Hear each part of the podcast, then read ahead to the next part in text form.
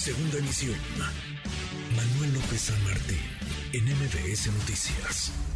Twitter es tendencia en Twitter porque tiene nuevo dueño. Elon Musk pagó 44 mil millones de dólares y se quedó con toda la red social y llegó con la espada, con la espada desenvainada a hacer limpieza, cortar cabezas y en una de esas regresa y pronto, muy pronto a esta red social el expresidente de los Estados Unidos, Donald Trump. Qué gusto escucharte, querido Piso Emilio Saldaña, experto en temas de tecnología. ¿Cómo estás?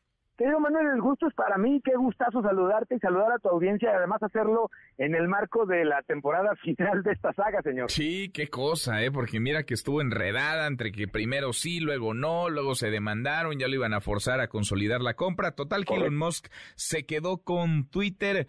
¿Qué puede venir para esta red social? ¿Cómo ves la compra, Pisu?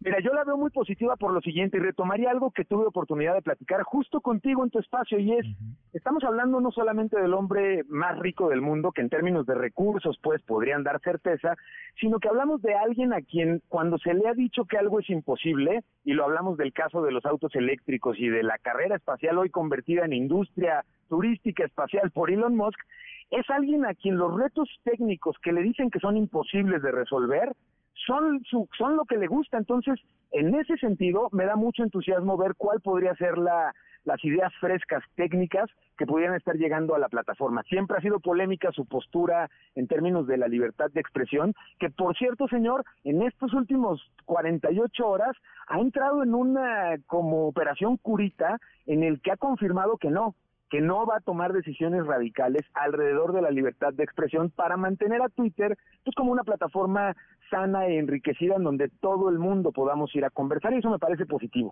Decía incluso que no era un asunto de negocio, que no era un asunto de dinero, sino prácticamente un servicio a la humanidad. ¿Se la, se la compramos, Piso? Híjole, yo creo que vamos a regalarle más bien un grano de sal, señor, porque yo le agregaría lo siguiente a esto que comentas. No hay coincidencias. Y cuando hablamos de Elon Musk a través de los últimos meses ya aprendimos que mucho menos hay coincidencias. Y estamos prácticamente en tiempo historia a unos segundos de las elecciones intermedias presidenciales y la influencia no solamente de Elon Musk en Twitter para con respecto a lo político en Estados Unidos, sino el posible regreso, por ejemplo, de Donald Trump, que había sido baneado permanentemente de la plataforma, de Steve Bannon, de muchos de los asesores de Trump que fueron expulsados de la plataforma por discurso de odio, pudiendo regresar en plenas elecciones, híjole señor, se me hace una combinación casi diabólica, ¿no te parece? Sí, cómo no, cómo no. Ahora, entonces, el regreso, porque sí, ya Donald Trump decía, bueno, estoy más tranquilo porque ahora Twitter, déjame recuperar sus palabras, Twitter escribió eh, Donald Trump, ya, ya está en buenas manos, no será dirigido por lunáticos y maniáticos de la, de la izquierda radical que realmente odian a nuestro país. Entonces, pues va a regresar, eh, va a regresar Donald Trump. ¿Qué va a pasar con los bots? Porque ese fue uno de los temas que en teoría estaban atorando la, la operación, la compra de Twitter por parte de Elon Musk. Fíjate que eso es bien interesante, es parte de las cosas novedosas que podríamos ver llegar a la plataforma. La prevalencia de cuentas falsas o que son utilizadas para sistematizarlas y atacar a otras personas o tratar de vender información falsa, son sí, de hecho, uno de los cánceres más graves que pueden afectar a Twitter.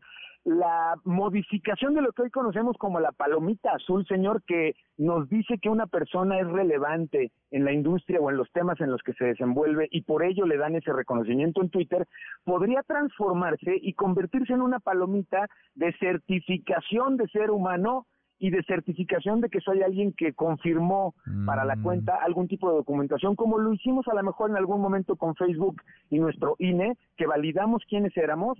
Bueno, Elon Musk ha dejado entrever que a él la palomita azul, más que hacerla un significado de fama, quisiera hacerla un significado de factibilidad, de que sí es una persona. Eso pudiera ser muy relevante si no hablamos de que derrumbara o, modificara algunos de los lineamientos o reglamentos para controlar el discurso de odio y todo este tipo de temas alrededor de libertad de expresión que curiosamente pues le ha costado tantos años no solo a Twitter a las plataformas sociales en general ir, ir tratando de asentar señor.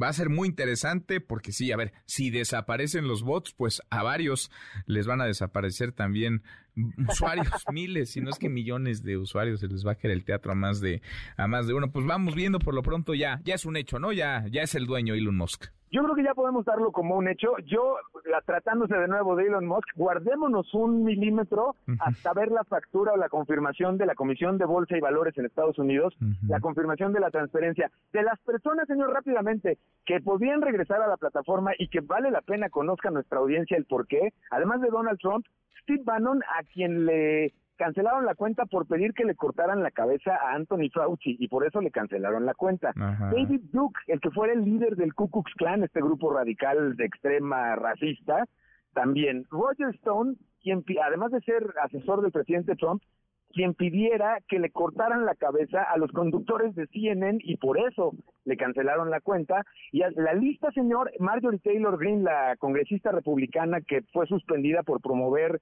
desinformación alrededor del coronavirus, como ves, son unas joyas de personajes y de razones por las que fueron canceladas sus participaciones en Twitter, por lo que no se antoja tanto, o sea, yo no yo no ligo eso a libertad de expresión.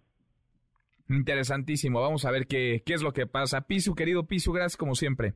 Siempre un placer, querido Manuel. Te mando un abrazo y a tu audiencia con muchísimo cariño, señor. Otra vuelta. Muy buenas tardes. Redes sociales para que siga en contacto: Twitter, Facebook y TikTok. M. López San Martín.